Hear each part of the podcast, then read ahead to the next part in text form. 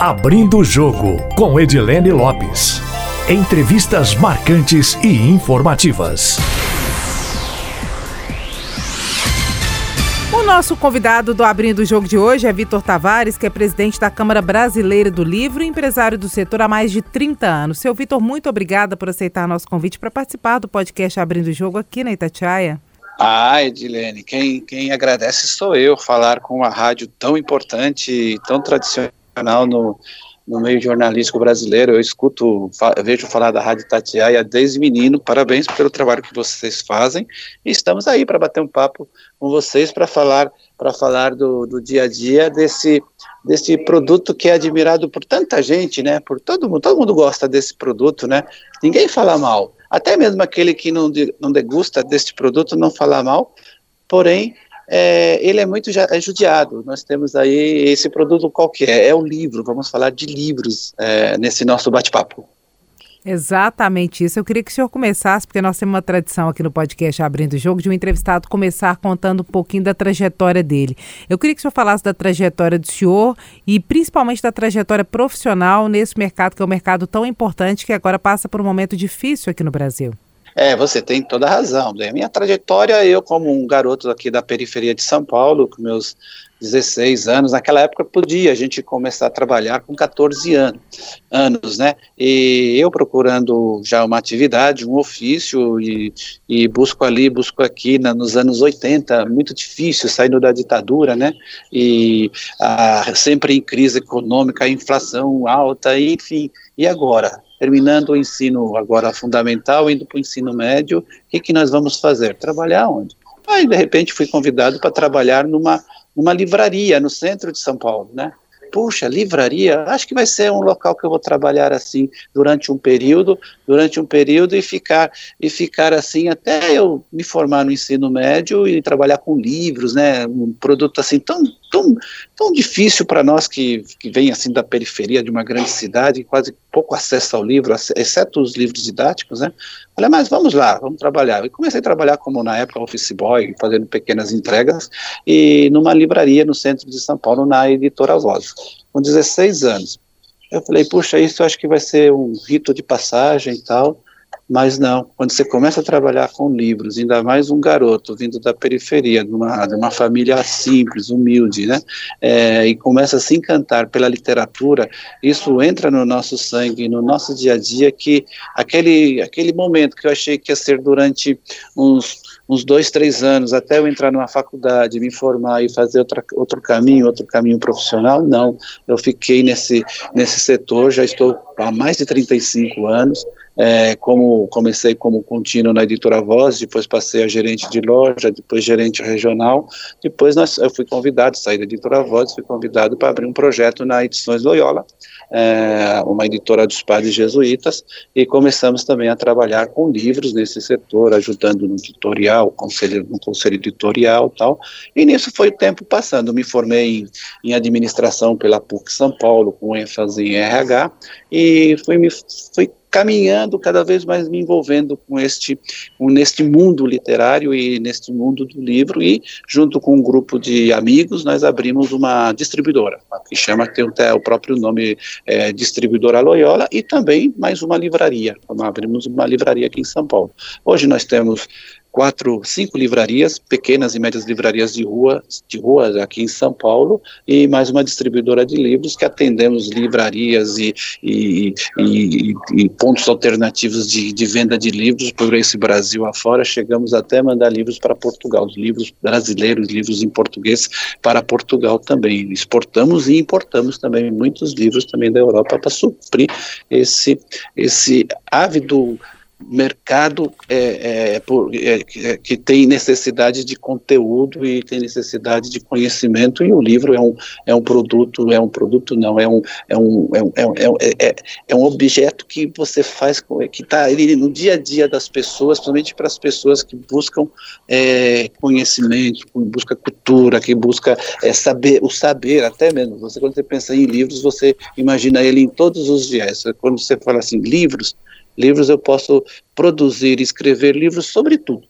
e nós temos uma grande e rica bibliodiversidade. Então, nisso daí eu já estou há 38 anos, eu acredito que eu vou me aposentar trabalhando com livro e tudo que eu tenho, é, tanto crescimento pessoal, crescimento profissional e também crescimento e também esse ciclo de amizade que eu tenho, é, tudo eu devo ao livro, por trabalhar com livro. E nisso também conforme a gente vai desenvolvendo a nossa caminhada, eu já fui presidente da Associação Nacional de Livrarias também, é, por dois mandatos, e agora eu estou é, como presidente da Câmara Brasileira do Livro. A Câmara Brasileira do Livro é essa entidade que agrega, né, que congrega é, editores, livreiros e distribuidores. Nós temos mais de 600 associados, é, de, todos os, de, to, de, todas as cidades e de todos os estados brasileiros, inclusive de Minas Gerais.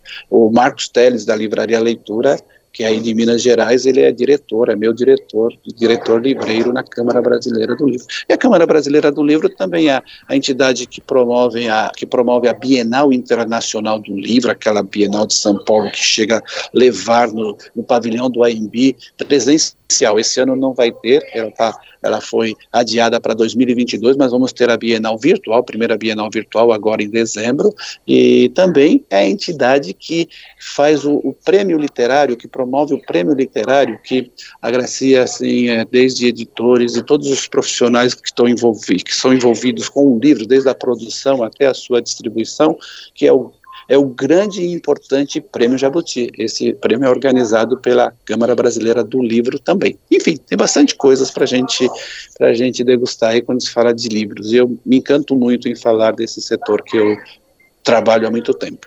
Seu Vitor, antes da gente continuar com a entrevista aprofundando em outros temas relacionados ao livro, eu queria que o senhor descrevesse, desse um panorama do mercado do livro hoje, principalmente no Brasil. A cadeia é composta por quais é, segmentos aí dentro, né? Tem o distribuidor, tem o produtor, tem o editor. Quais são os números na economia do livro hoje, do mercado do livro no Brasil? Quais são os números de forma geral e quem compõe essa cadeia produtiva? Então, essa cadeia produtiva, primeiro, nós temos que pensar que a gente precisa de um, de um de um, de um, de um aliado muito importante para a gente ter essa bibliodiversidade. O Brasil ele é muito rico na sua produção literária. Então, o que, que nós precisamos? Dos autores, dos professores, dos pesquisadores, da, dos jornalistas, das pessoas que que, que, que, pesquisam e têm ideias e põem no papel ou põem no, hoje no, no, no, no arquivo e esse arquivo se transforma em livro. Então nós temos lá o, o, o escritor, né, o escritor, o,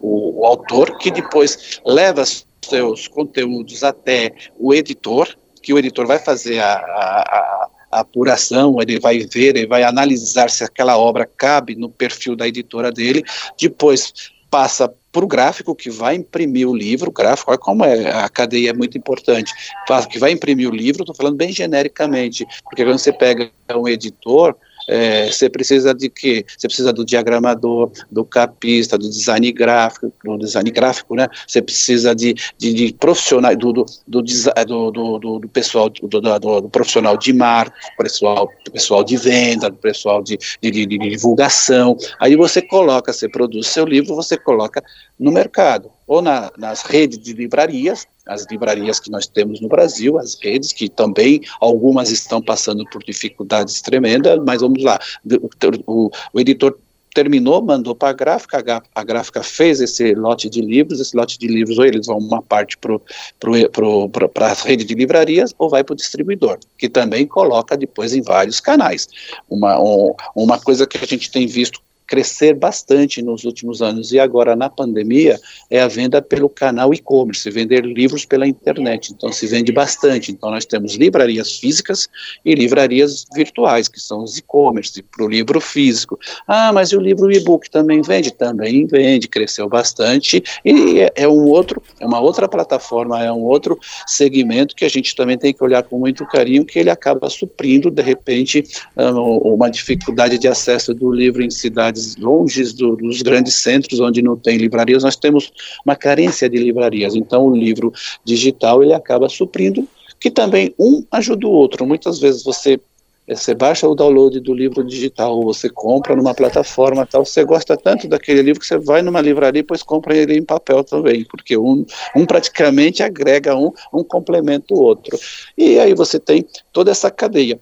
E, de fato, é, uma, é, é, é, é um setor, é uma indústria muito importante para o Brasil, para o país. É uma indústria que, é, se você falar assim, ah, uma editora, ela, ela, ela, ela, emprega muita gente? Não, ela emprega, uma editora grande, emprega uma quantidade boa de, de, de profissionais fixos ali, mas ela também, ela emprega muito prestadores de serviços. Então, a maioria, o revisor, o, o, aquele profissional que que faz o contato com, com, com, o possível escritor, que são os agentes literários. Isso tudo são profissionais que, que fazem serviço, o, o assessoria de imprensa, é, são é, profissionais que fazem esse tipo de serviço por job, por prestação de serviço, são os terceirizados. Então, ela tem uma, é, conseguem ter um, um leque muito grande de, de, serviços e de empregos, né? É, isso é muito bom. É, e de fato, é, se você falar assim em termos de números, nós somos um dos países, estamos entre os 20 países do mundo que mais se produz livros. Nós produzimos assim anualmente por volta de 400 milhões de exemplares de livros físicos, livros em papel. E desses 400 milhões, 45% desses livros são comprados pelos planos de compras do governo, tanto do governo federal como dos governos municipais e estaduais. Esses, esses planos de compra são super importantes, nós estamos, aí tem a, a Câmara Brasileira do Livro, que está sempre em contato com os nossos amigos do Ministério da, da Cultura, da Secretaria, agora da Secretaria da Cultura, do Ministério da Educação, com os governos, para manter esses planos importantes de compras governamentais, principalmente o plano de compra do PNLD, que é o PNLD é o plano de compra do livro didático, e quando o governo está comprando, ele está tá colocando o livro, está colocando conteúdo na mão daquela população, daquele estudante menos favorecidos, que são estudantes da baixa renda, que muitos estudam em escolas públicas, né? então isso é super importante, isso é um trabalho que a gente, que o governo jamais, é uma ação governamental que o governo jamais pode pensar de, de deixar de, de fazer isso, de comprar livros para dar para os estudantes, e também os planos de compra de livros para as bibliotecas.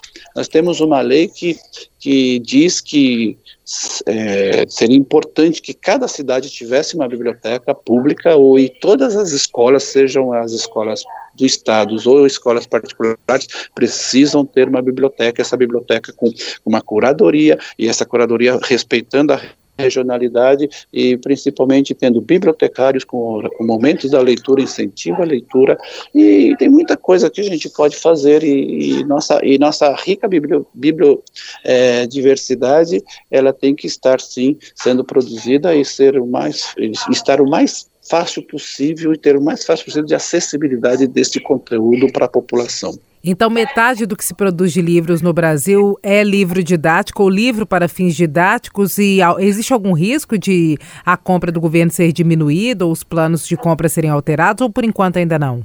Não, por enquanto não. Eles sempre são, eles são ajustados, né, mediante a, a, a questão orçamentária e, como, e o, que, o que o governo está naquele ano é, pretendendo é, cobrir qual é qual é o, o, o, aluno se é do ensino médio fundamental do ensino é, infantil então ele vai, vai ajustando mas não esses planos de compra não. Por enquanto a gente não tem esse sinal e, e gostaríamos que não tivéssemos mas tem uma outra situação. O, quando o governo também ele propõe criar a CBS, né, que é uma contribuição de bens e serviços vistos de 12%. Quando ele propõe, isso o Ministério da, da Economia propôs, faz mais ou menos uns 60 dias, criar essa CBS de 12%. Aí atinge o livro, já que o livro, ele também, ele também vai ser onerado, ele também vai ter, se, se, se passar conforme o governo, o governo propôs, o livro também ele é onerado. Ele sendo onerado, isso vai acabar atingindo, porque a gente percebe que o governo tem um orçamento para comprar livros durante durante o ano, ou ele vai ter que, uma vez que o livro vai aumentar o preço de, de, de produção, o preço de capa, ele pode aumentar esses 12%, pode aumentar o livro lá, o livro que custa 30 reais numa livraria vai passar a 36, devido a toda a sua questão de composição de custos, né? E esse livro, lógico, se o governo ele vai ter que aumentar o orçamento para comprar a mesma quantidade de livros, ou ele vai com o mesmo orçamento comprar menos livros. Então, sempre a gente tem sempre ameaças que a gente precisa estar o tempo todo lutando e, e sempre com o sinal é, amarelo ligado para a gente monitorar o que está acontecendo para não sermos prego, pegos de, de surpresa. Né? Hoje existe alguma tributação sobre o livro? O que, que a Constituição brasileira diz em relação à tributação sobre livros? Então, para você ver, o livro é um produto tão essencial, ele é um produto que tem uma função social tão grande na difusão do conhecimento, da cultura e do saber, e até mesmo do aprendizado, que desde a Constituição de 46, é, é, o deputado, olha o deputado que propôs, olha a visão social já lá em 46, que livros e papéis não teria tributação, seria imune. O deputado, sabe qual foi esse deputado? Jorge Amado, o grande escritor brasileiro. Então, em 46 já conseguiu que o livro ele não teria impostos. Aí na Constituição, na reforma constitucional, que não nem foi reforma, a nova Constituição de 88, a Constituição Cidadã, também os, os deputados constitucionalistas também confirmaram, o livro não tem imposto, porque enxergam e veem a visão do, do, do, do, legislador, ele entende que o livro ele não pode, de fato nenhum, ser onerado para ele ter preços mais acessíveis, até mesmo para as compras do governo, para a gente ter programas de, de, de, de, de eh, programas e ações e ações de, de fomento à leitura e com, com, livros e que a gente tem uma indústria pujante produzindo muitos e muitos livros. E aí, em, em 88 confirmou, não tem. Então a gente, o livro ele é isento. Porém, contribuições sociais ele ele tinha tinha quando o PIS e COFINS, ele tinha o PIS e COFINS, e em, em, em 2004, nós também, as, a, os, os, profissionais dos setores, os escritores, os editores, a, enfim, todo o pessoal que entende a importância do livro, lutamos também para desonerar o PIS e COFINS, e conseguimos, conquistamos em 2004 também a desoneração do PIS e COFINS. Então, o livro, ele não tem impostos nem federais, nem impostos estaduais, nem impostos municipais e nem contribuições.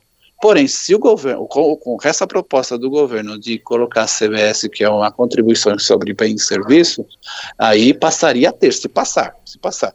É, e por isso que nós estamos batalhando, lutando. Quando o governo propôs essa, essa fez essa proposta, essa, esse projeto de lei, é, que ele levou para a Câmara dos Deputados, é, é, nós, nós aqui, os, os, empresários do setor, o, e mais também os, o, a, a, sociedade civil, nós soltamos um manifesto que correu na, na, grande imprensa, muitas rádios falaram que ali era uma história do livro, do livro brasileiro. O livro brasileiro, ele, ele não tem mais do que 200 anos. Nós somos, a produção literária brasileira, ela é, é muito, muito nova ainda. Então, a gente...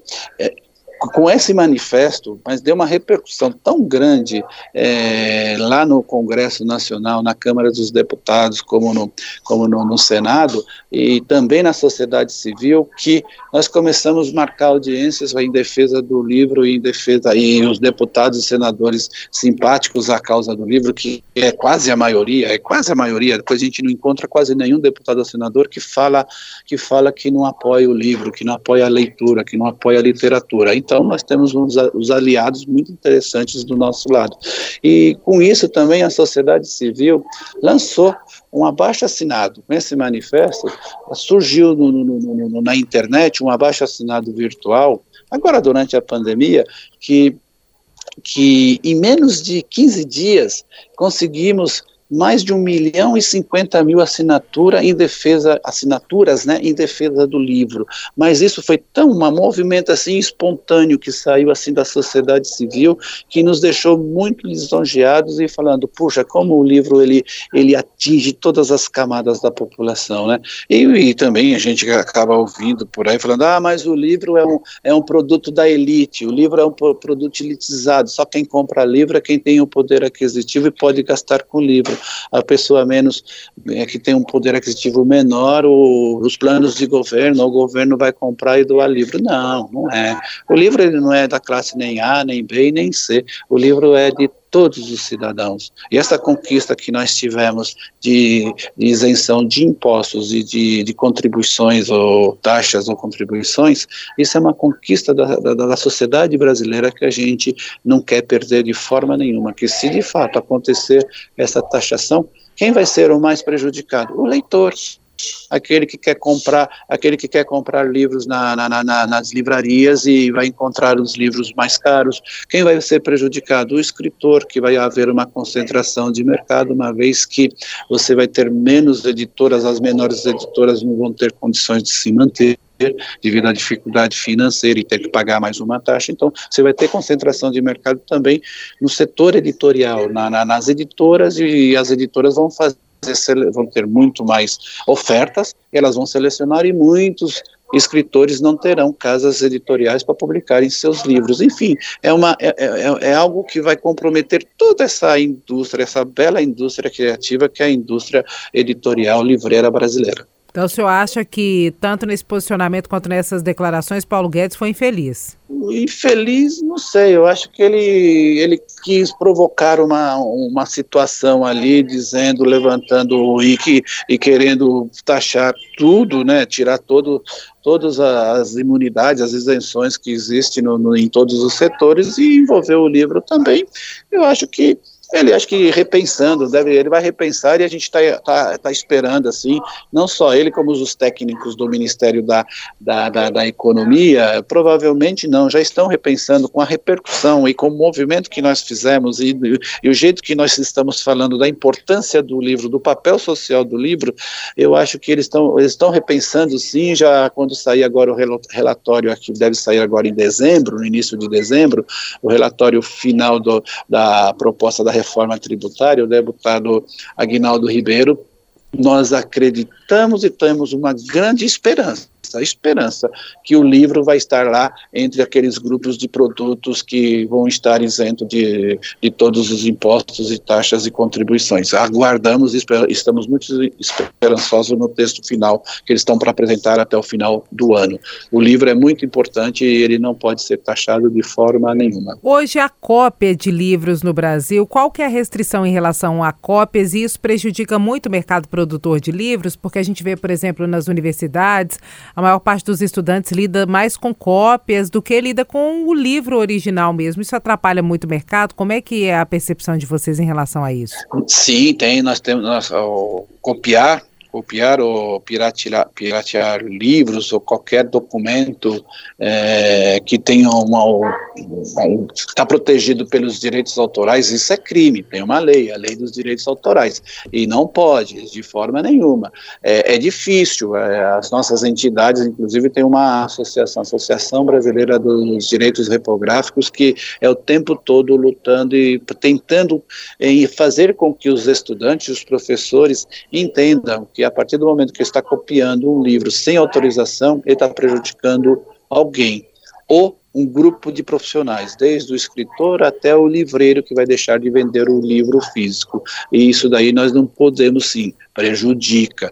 É, a gente quase já nem vê tanta cópia nas universidades, mas de fato eles, baixam livros pelo, pela, pela, pela, pela, pela internet e muitas vezes fazem download de, de, de livros praticamente é, integral e, e, acontece que esses livros, é, isso aí toda vez que eles baixam aquele livro que ainda estão, é, que, que não estão no domínio público e que tem o direitos autoral, os direitos autorais protegido, protegidos porque alguém fez aquele livro, alguém traduziu, alguém levou tempo para poder colocar aquele, aquele material é, organizadinho e está tá transmitindo esse conhecimento, isso daí é, isso é protegido e a gente não pode, é crime, piratear livros, livros ou qualquer conteúdo sem autorização dos seus detentores dos, do, dos seus conteúdos, isso é crime e não é legal fazer isso não, acaba prejudicando toda uma indústria. A principal alegação de quem faz cópia é que o preço do livro é alto Como que o senhor avalia hoje, de forma geral, o preço dos livros no Brasil? Poderia ser mais barato? E se houver essa nova tributação,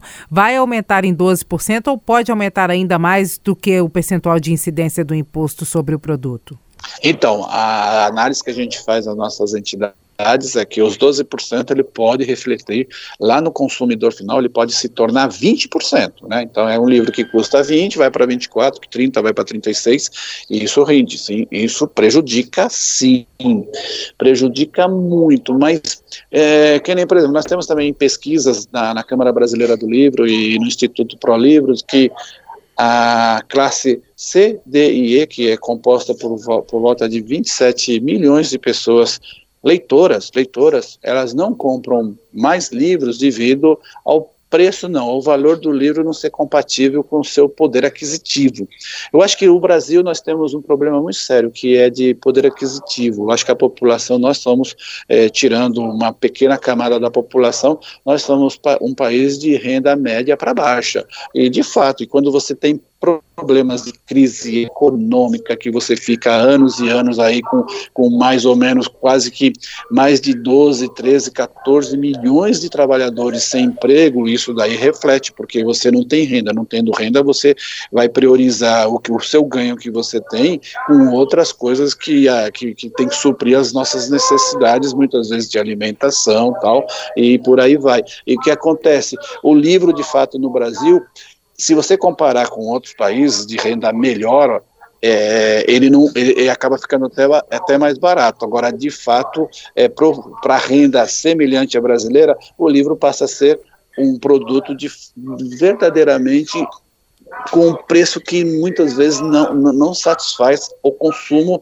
o consumidor do livro, que é o leitor. Mas é importante a gente também analisar que, se de fato se colocar a, a essa, essa taxação, esse, impo, esse imposto, o livro vai ficar mais caro e vai ser muito mais prejudicial, e a gente vai ter cada vez mais pessoas comprando livros e lendo livros. Nós somos um país que a nossa, a, no, a, nossa leitura per capita, segundo dados do Instituto da, da, da, da, pesquisa Retrato da Leitura, a nossa leitura per capita não passa de 2,5 livros, 6 livros lidos por pessoa ano. Isso daí nós estamos abaixo aí de países como Argentina, Chile, Uruguai, isso para falar dos países aqui da América Latina. Quando você passa para a Europa, para os Estados Unidos, aí eles tem países que lê três vezes mais do que o, o, o, leitor o leitor brasileiro, aquele que lê um livro ou em parte ou integral nos últimos três meses. A gente não lê mais do que 2,5 livros, 2,6 livros lidos por ano, e isso nós temos sim uma dificuldade, se nós temos o hábito da leitura brasileira, do, do brasileiro, ele é baixo e nós temos que melhorar também, temos que criar políticas públicas, trabalhar lá o garotinho, é, incentivar a leitura desde o menino, do, do jovem e depois passa para adolescente, que se mantenha leitor, não só naquele momento quando ele ainda é criança, que ele é influenciado e muito bem influenciado pelos professores. O maior, um dos maiores influenciadores de leitura para o jovem e para a criança é o professor, depois os pais, a mãe, as, os avós e depois os amigos, muitas vezes alguém que indica um livro para ler. Então nós temos um caminho muito grande para percorrer e vamos fazendo com que a gente tenha mais gente comprando e lendo livros, que nós temos também uma outra situação. A, a, a tiragem do livro no Brasil, o livro, um livro no Brasil, a tiragem, assim, quando é lançado um livro, fala, puxa, nós temos mais de 200 milhões de habitantes, vamos supor que sim, 60 milhões são leitores. Eu vou fazer um livro, a editora vai dizer, ah, vamos fazer quantos? Quantos mil? 5 mil, 10 mil, 15 mil, 100 mil? Não, se não é de um autor conhecido, a tiragem não passa de mil, mil e quinhentos, dois mil, máximo três mil livros, e quando você vende esses três mil livros, o editor está sempre satisfeito.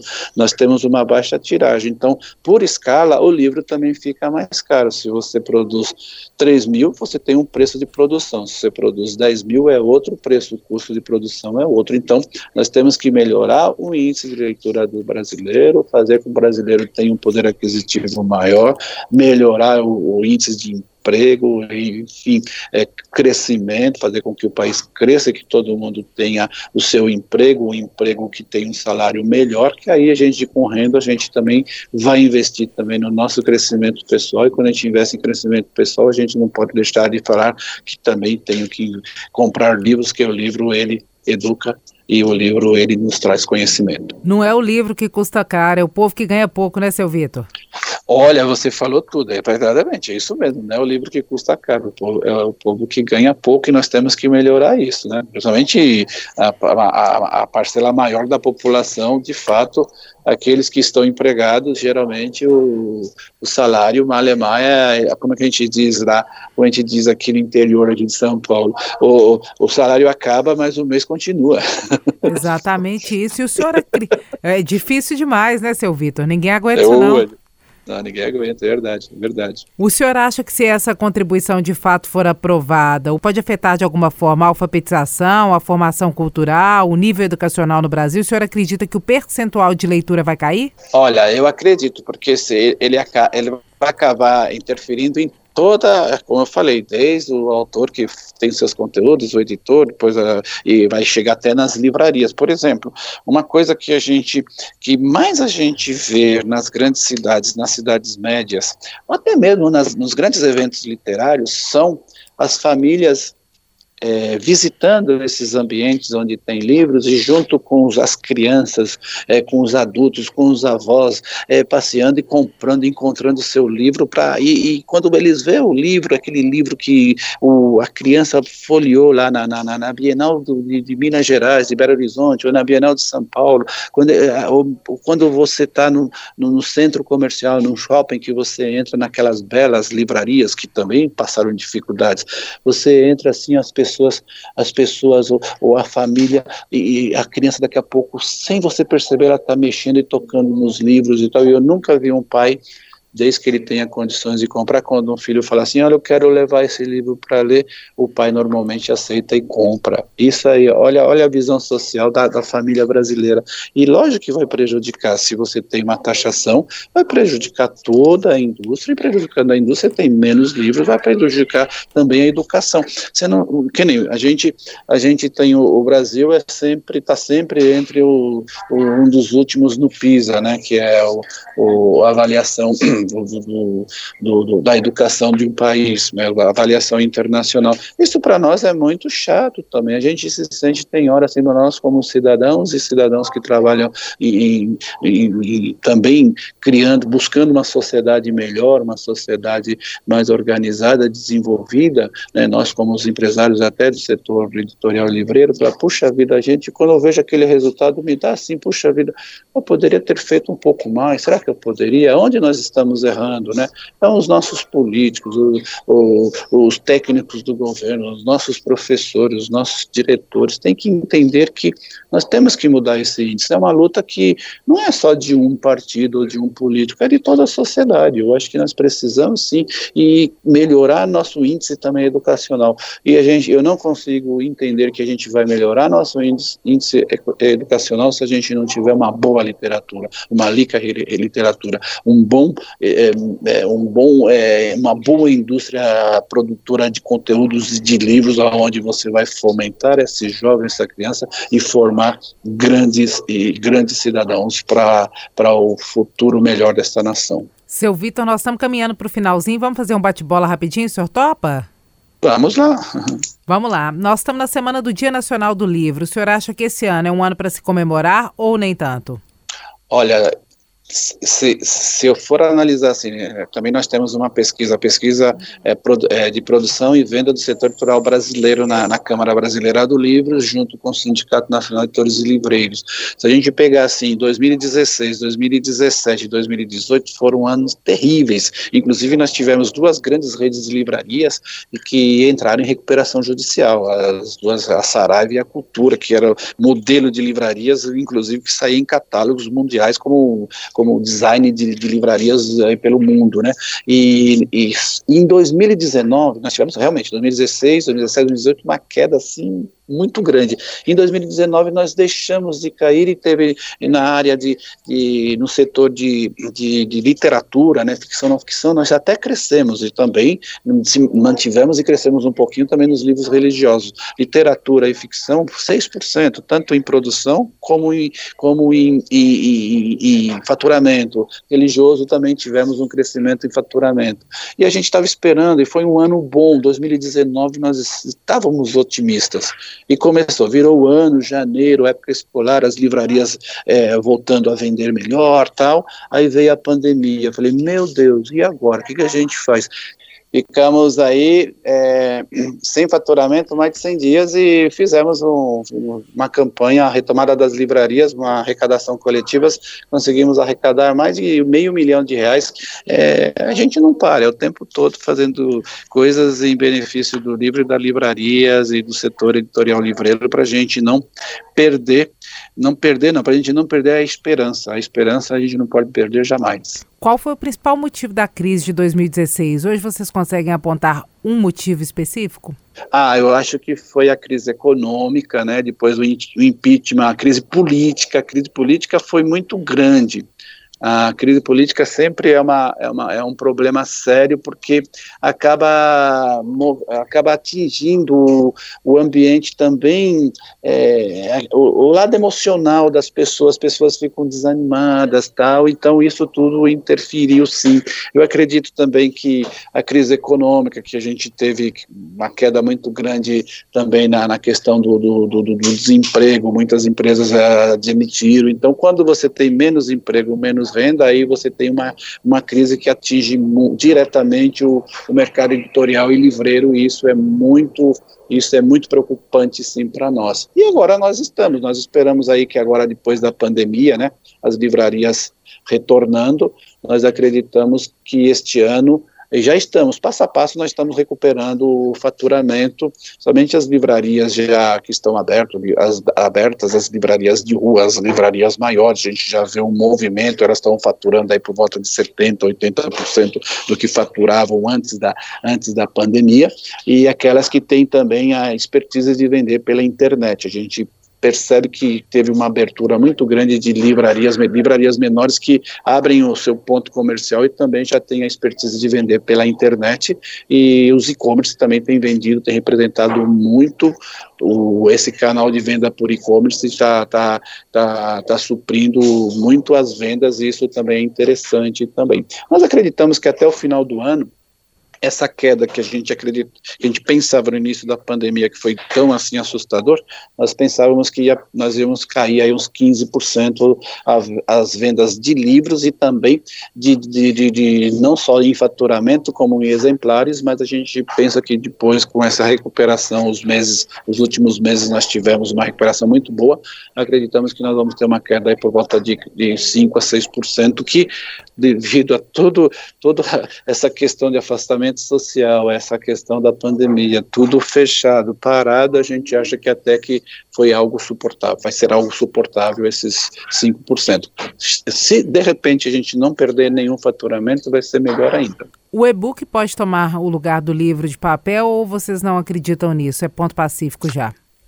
Não, eu acho que tomar o, local do livro, o lugar do livro de papel, não. É mais uma plataforma de venda, uma plataforma de venda, não, uma plataforma de você ter contatos com, com conteúdo e a gente não pode fechar fechar os olhos para as grandes, para as novas tecnologias, quem seríamos nós, né? Eu acho que é algo que vai trabalhar sempre em, em, em sintonia, em paralelo. Acho que, que acho não, o e-book, ele com a, agora com o fechamento do, da, das livrarias e também o, a, o, o, afastamento social, as pessoas em casas, eu acredito que o ano que vem, quando a gente apresentar o, o como é que foi o mercado editorial este ano, pro, provavelmente não, a venda de e-books vai aumentar bastante, mas eu acho que o livro físico tem o seu espaço e você ter contato com o livro físico é algo lúdico, é algo assim é, que nos traz muita, uh, nos dá muita, muito prazer em você ter contato com o livro em papel e o e-book, ele vai tá, vai ter o espaço dele, vai ter a posição dele, somente para livros de literatura, o livro mais, o livro mais assim de, de artes, esses livros mais, mais elaborados que tem muita cor, muita vai ser um pouquinho vai ser um pouquinho mais lento, porque é, o custo para a produção vai ser maior, e quando você tem o livro em papel e e-books é, com o preço igual ou o e-book maior, ou você vai optar para aquele que tem o preço é, melhor, e o livro de papel, ele, você, o e-book, você entra e você baixa, faz o download ali, você, você está ali lidando você com você mesmo, com, com, os, com, os, logaritmos, né? Com os logaritmos. E, e o livro em papel, não. Você vai, você vai comprar ou você compra porque alguém te indicou, você vai ter uma livraria, você vai ter uma biblioteca, você vê o livro, depois você vai e você quer e quer comprar o livro porque você, você quer ter aquele produto. E o livro, o livro em papel, ele aproxima pessoas, é isso que é bom. A livraria é um centro de cultura para qualquer em qualquer cidade. Eu fico até triste quando fala assim: "Ah, fechou uma livraria". Eu falo: "Puxa, essa cidade está menos feliz, está menos alegre". Essa essa essa essa cidade perdeu um grande farol, o farol que ilumina o conhecimento e os saberes. Seu Sérgio, muitíssimo obrigado pela entrevista, viu? Ah, obrigado, eu que agradeço. Nosso agradecimento também aos nossos ouvintes que acompanham o podcast Abrindo o Jogo. Quem quiser enviar sugestões pode fazê-lo pelo e-mail edilenelopes.com.br ou também pelo meu Instagram, arroba repórter Edilene Lopes. Uma ótima semana para vocês. Abrindo o Jogo com Edilene Lopes. Entrevistas marcantes e informativas.